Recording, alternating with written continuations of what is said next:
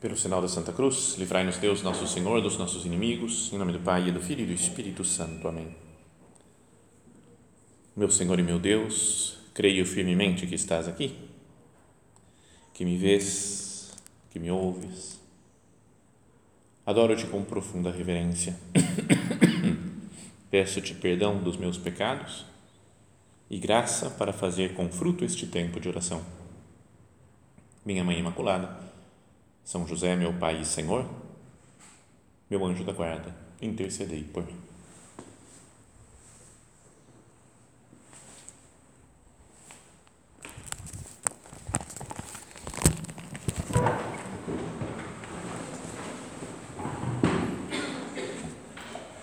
Vamos mais uma vez meditar em alguns nesses ensinamentos que estão na, na série de cartas que a Guadalupe escreveu né, para o nosso padre, né, para o São José Maria.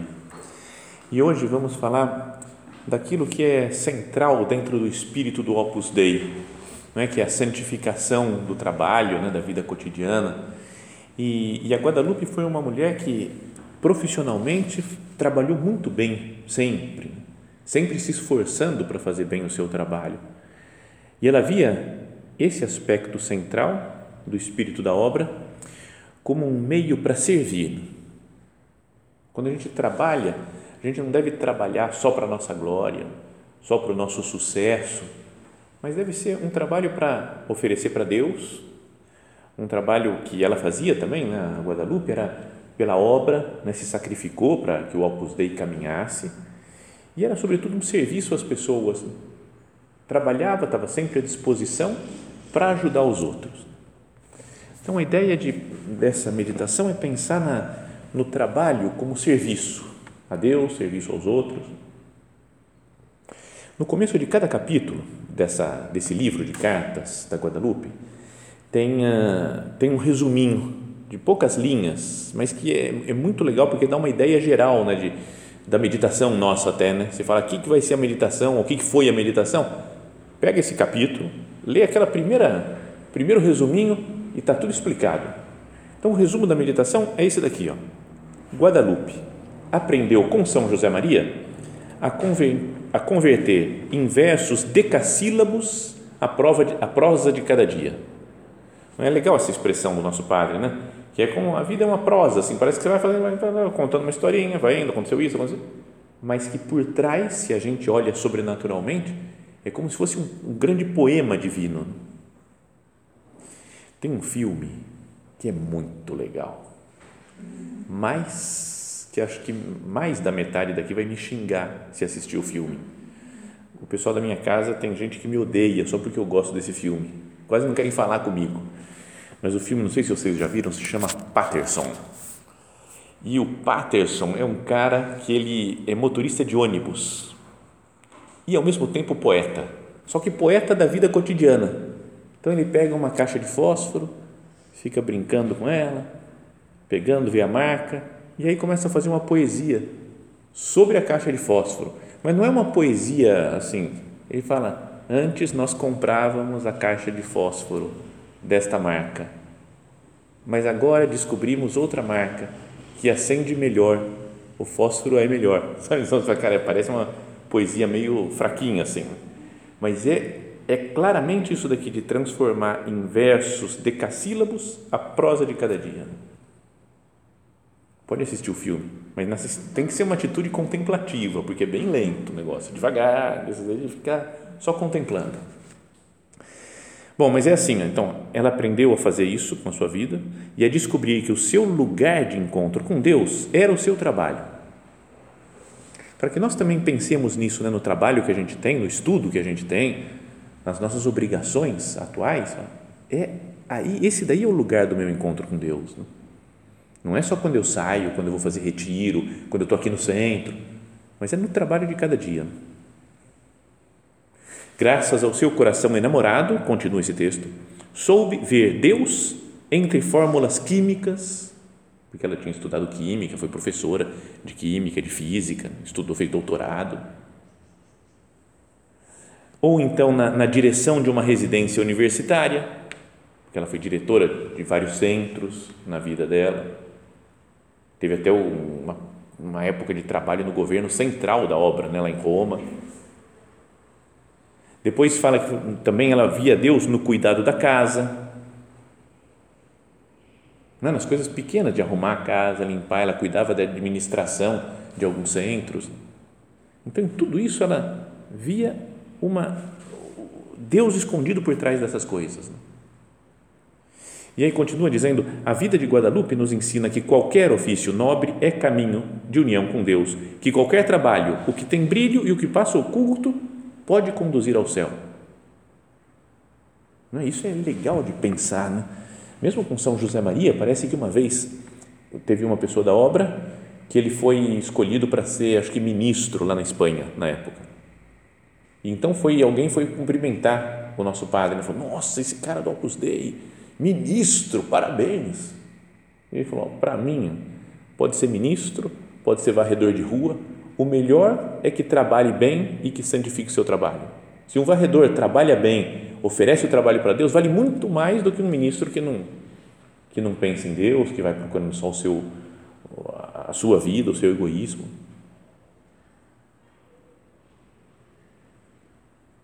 Guadalupe, com seu trabalho bem feito, com a sua responsabilidade e seu compromisso, dá um exemplo para o homem da rua, para o cristão corrente, que também quer descobrir esse algo divino em cada um dos trabalhos profissionais.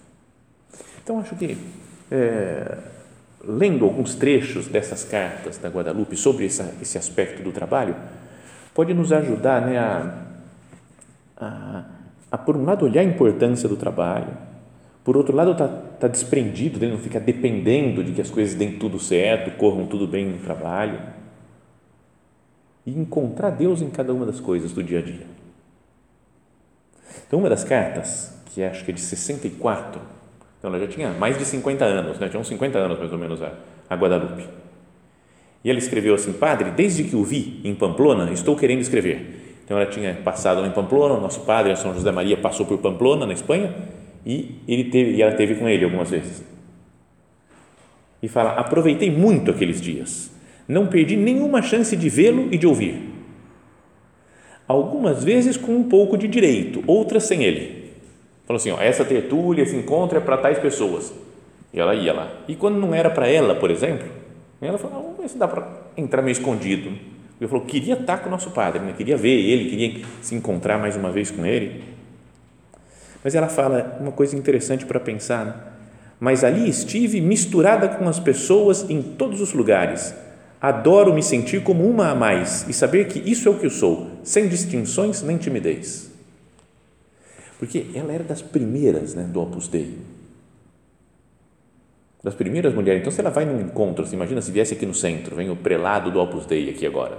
A gente ia falar, nossa, padre, que demais. Mas você vê que junto vem a Guadalupe aqui também, se não tivesse morrido, né?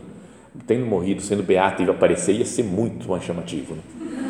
Mas se ela tivesse viva ainda e aparecesse aqui, a gente ia falar, nossa, Guadalupe, cara, Guadalupe está aqui, senta aqui na primeira fileira, Guadalupe, quer um cafezinho, o que, que você quer? Ia, ia tratar de um jeito muito especial, né? Porque é uma das que, pô, ela fez o Opus Dei no mundo inteiro, né? e era super santa, super, né, muito mais velha que todas as outras, mas ela falou que estava lá no meio, ó, como se fosse uma pessoa mais qualquer. Né? Isso é impressionante, né? de ver como muitas pessoas da obra, né? muitos santos, não, quer, não querem uma distinção especial, Fala, eu sou especial, tem que me tratar com uma certa preferência os outros. Sabe que uma vez, é, uma vez não, foi uma vez só, né? mas foi quando foi a, a, canonização do São José Maria. Eu morava lá em Roma, estava né? estudando, um pouquinho antes de ser padre, e teve o, o corpo do São José Maria, ele está lá num, numa na igreja, que é a igreja prelatícia do Opus Dei, né? como se fosse a sede central da obra, e ele está lá embaixo do altar. Mas como iam milhares e milhares e milhares de pessoas para ver né, o São José Maria que iam querer rezar no túmulo dele? Então, nos dias perto da canonização, antes e depois, tiraram o caixão dele de lá e levaram para uma igreja grande que está lá perto. Então, ficou uma semana mais ou menos exposto lá o, o caixão dele.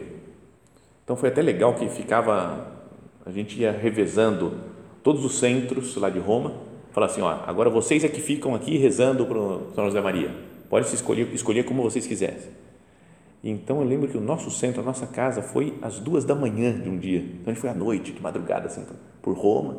Chegamos lá, entramos por uma porta lateral escondida da igreja, chegamos lá e tinham três padres e eu que não era padre ainda. Então eles falaram, vamos celebrar a missa? Beleza. Então foram três padres e eu sozinho de assistente lá assim, assistindo a missa e tudo. E então foram dias muito muito legais, né? muito bonitos de se recordar. E depois no final, quando acabou tudo, dias depois da beatificação, da canonização, pegaram outra vez o caixão dele e levaram de novo para a igreja lá, né, Santa Maria da Paz, lá onde, onde, onde ele fica agora. Então, nesse dia, eu tinha conseguido entrar lá nessa igreja, que não é tão grande assim, e estava lá no, na parte do coral lá em cima, sabe o coro lá? E via, estava sozinho assim, via tudo que estava acontecendo, toda a cena, trazendo caixão e não sei o que. Eu falei, cara, que demais, eu sou um privilegiado por estar aqui nesse momento histórico da história da obra. Aí olhei assim para ver quem estava lá, outras pessoas privilegiadas. Aí olhei para trás e tinha um cara que ele entrou para a obra em 1940.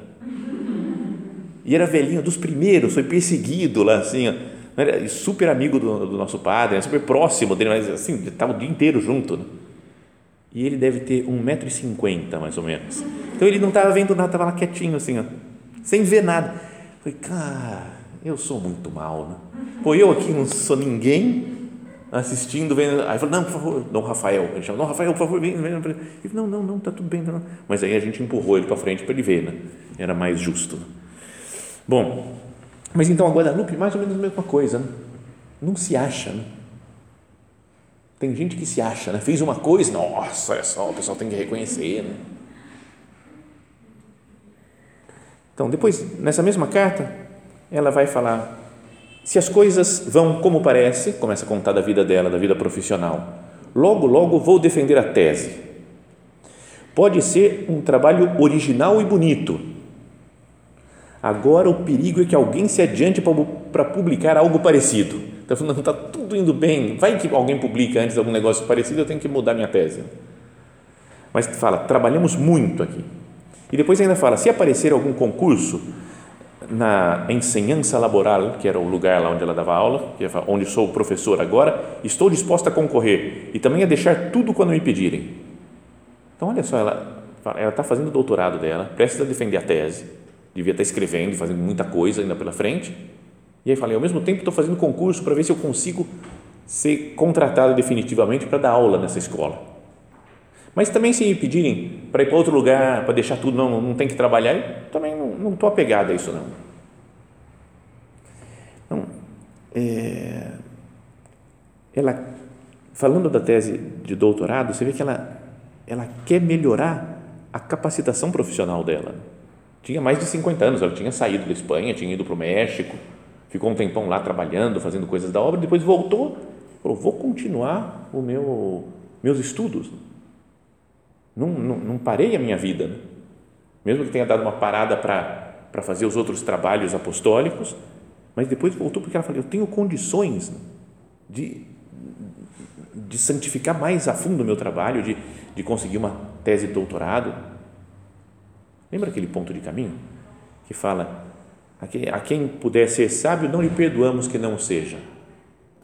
Tem gente que tem dificuldade, né? Eu acho que eu nunca vou ser sábio na minha vida. Né?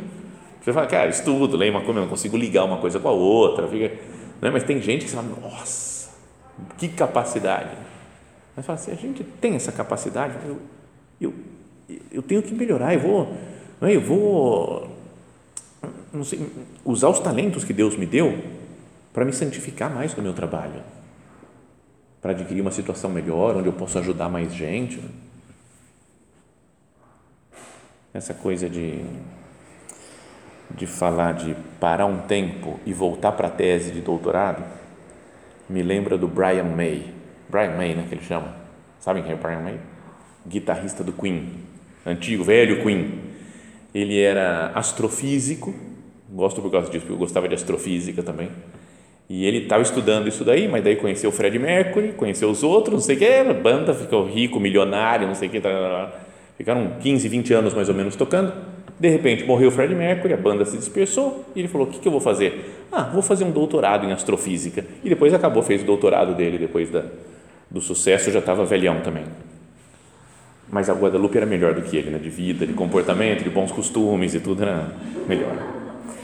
Bom, mas vamos pensar nisso, né? Uma mulher que dedicou toda a sua vida para a obra e depois ainda fala: agora eu vou dedicar mais tempo à minha vida profissional vou trabalhar com seriedade, vou defender uma tese de doutorado. Eu procuro fazer assim, que cada um converse com Cristo. Jesus, se alguém fosse escrever uma biografia da minha vida, dá para falar que trabalhava bem? Ela não era super legal, a menina. Nossa, ela era gente boa. Ela era muito. Rezava, uma beleza. Você sempre via com o terço na mão. Ah, santidade.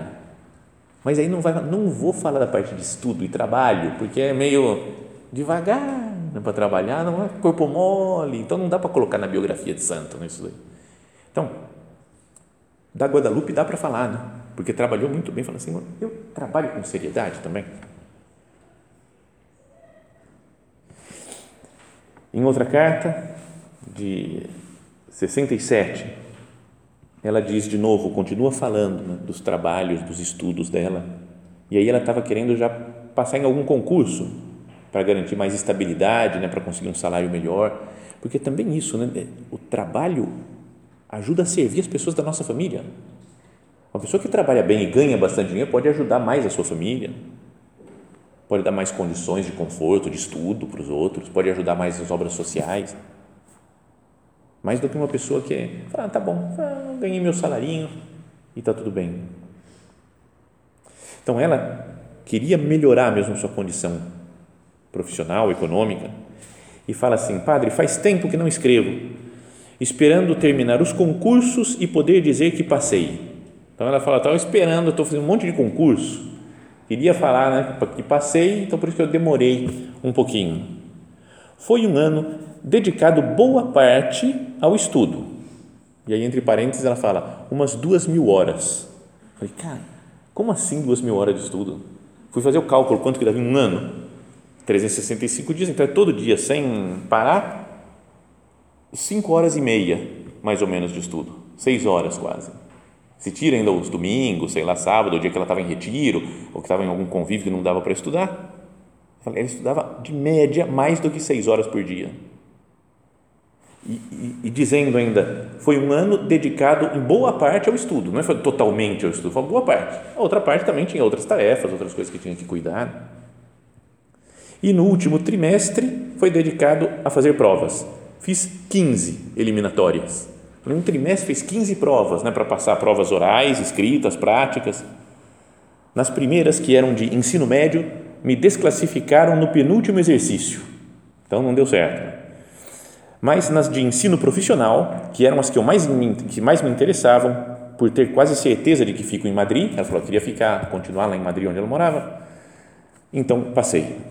E falei, então continuarei dando aulas de física e química, onde estava há quatro anos. E aí ela fala para o nosso padre também onde que é o lugar que ela estava dando aula, porque o nosso padre conhecia Madrid, e aí ela fala, sabe onde fica o Instituto Laboral Oficial Feminino? onde dou aulas, onde era o Palácio de Miranda. Pega todo o quarteirão, Garda Marato, Nicásio Gallego, Covarrubias, vai falando o nome das ruas, das, da, da, da, dos estabelecimentos lá. Bem em frente ao patronato de enfermos. E aí, ainda bem que ela falou isso, porque eu não fazia a menor ideia onde eram essas coisas daqui, né? Garda Marato, Nicásio Gallego, Covarrubias. Mas ela fala que é em frente ao patronato de enfermos, que era um lugar onde o nosso padre, no comecinho da vida sacerdotal dele, no comecinho da obra, atendia os doentes, era capelão lá, então ele ajudou, trabalhou, ficou muito tempo nesse lugar. Então, ela trabalhava bem em frente a esse lugar e falava que isso ajudava ela a ter presente, né? Isso falou, pô, o nosso padre esteve aqui, começou a fazer a obra nesse lugar, junto com os doentes que estavam aqui nesse patronato, e se sentia unida, né, ao nosso padre que nessa época estava morando em Roma. Tá vendo? Então ela, ela consegue é, estudar, dedicar tempo aos concursos, dar aula, cuidar das atividades do centro e, ao mesmo tempo, com a cabeça colocada nas, nas intenções do, de São José Maria, com o coração em Roma, né, unido ao Padre, ao Papa.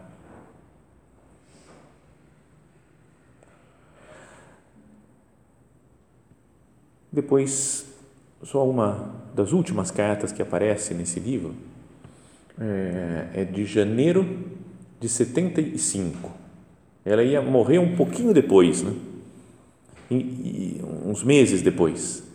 E aí ela fala assim, ó, é, gostaria de contar, falando para o nosso padre, que no instituto, onde dou aulas há 10 anos já, quiseram que eu fosse diretora. Sabe, porque está tá trabalhando lá, conhecida no colégio, está indo, não sei o quê, 10 anos de trabalho lá e querem que ela seja diretora. Primeiro foi o ministério que propôs, né, acho que é o, o, conselho lá da, do colégio. Depois os colegas, uns 40 professores. E tive que fazer braço de ferro para evitá-lo, porque ela não queria mais ser. Né? Falou: não, não, não, estou velha. Ela vai falar assim: não, doente, não tenho condição de ser diretora. E aí ela fala: sinceramente, eu não esperava que eles quisessem que eu fosse escolhida. Pelo contrário, pensava que não gostavam muito de mim e que minha influência era nula no conjunto. Não é legal, porque fala, cara, é santa. E às vezes a gente tem esses, esses deprê, né? Dá uma baixada de ânimo, você fala, ninguém gosta de mim, sabe? Não, gosta de mim, está tudo errado que eu faço. Não dá, eu não, eu não tenho influência nenhuma. Não é? Comigo acontece assim, o pessoal fala, fala você tal coisa, que aí você vai conseguir. Cara, eu nunca consegui nada de ninguém, sabe? Eu não tenho moral nenhuma. Eu, então, também a Guadalupe se sentia assim. Eu não consigo, não tenho influência. Talvez nem gostasse de mim. E todo mundo fez a maior pressão para ela ser a diretora. E ela fala: senti por ter que renunciar. Poderia ter feito um labor maravilhoso, né? um trabalho maravilhoso lá de. Né? São mais de mil alunas de 15 a 25 anos. Então ela podia ajudar tanta gente né? aproximar de Deus, formar bem essas pessoas. E aí ela disse: se fosse há alguns anos, mas agora minha resistência física não teria suportado, porque ela estava já doente, tinha problema do coração. E daí ela mais para frente vai falar que ela teve, que fez um check-up, né? então que está cheio de dores, né? mas melhorou um pouco, então tem que fazer outros exames, tem que tomar outros remédios. Ele fala: reze muito, Padre, por mim e por esta casa, para que todas demos ao máximo, né? nos, nos entreguemos totalmente, que não nos falte generosidade em nada e que eu saiba levar tudo e ajudá-las. Então, a mulher era doente, um pouco antes de morrer, escreve: Padre, me ajuda, reza por mim para que eu consiga servir todo mundo, ajudar todo mundo. Quero rezar por todas as intenções que lhe preocupam, a igreja, a doutrina, os sacerdotes e fazê-lo bem, sendo alegre e dando bom exemplo. Então, até o fim da sua vida, trabalhando, servindo. São José Maria falava que a gente deveria morrer né, como se tivesse espremido como um limão. Espremeu, espremeu, ah, não tem mais nada para tirar, né? Acabou, sabe? Deve ser legal isso daí, né? Deve ser legal, né? não sei como é que é, porque a gente não, morreu, mas ver uma pessoa velhinha que vai se apagando, vai apagando, apagando, tão fraquinha que já não tem mais força porque se doou totalmente aos outros. A gente olha uma Madre Teresa de Calcutá, por exemplo, pequenininha, toda encurvada, toda enrugada, de servir, servir, servir, servir.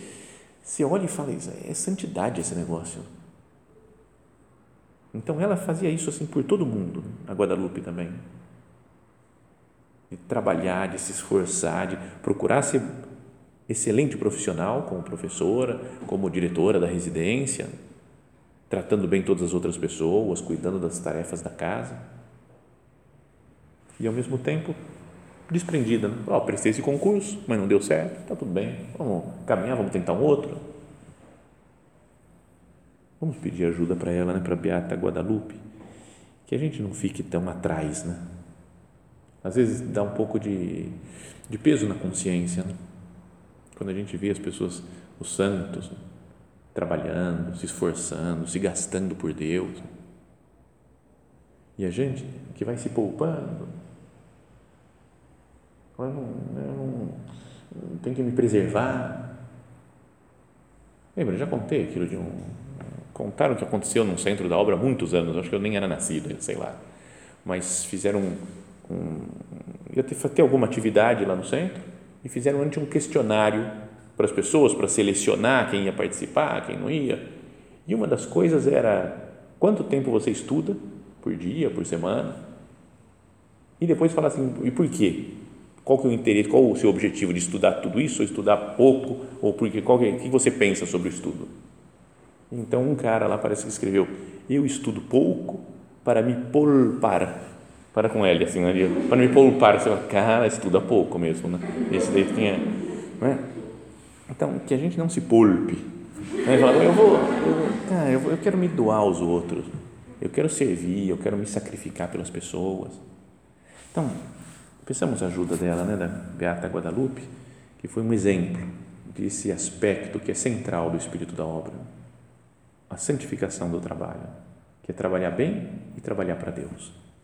E que Nossa Senhora também nos encaminhe quando vier uma preguiça, bater um egoísmo de não servir os outros, que Maria Santíssima nos ajude, né, nos corrija e nos leve para esse caminho de trabalho e serviço.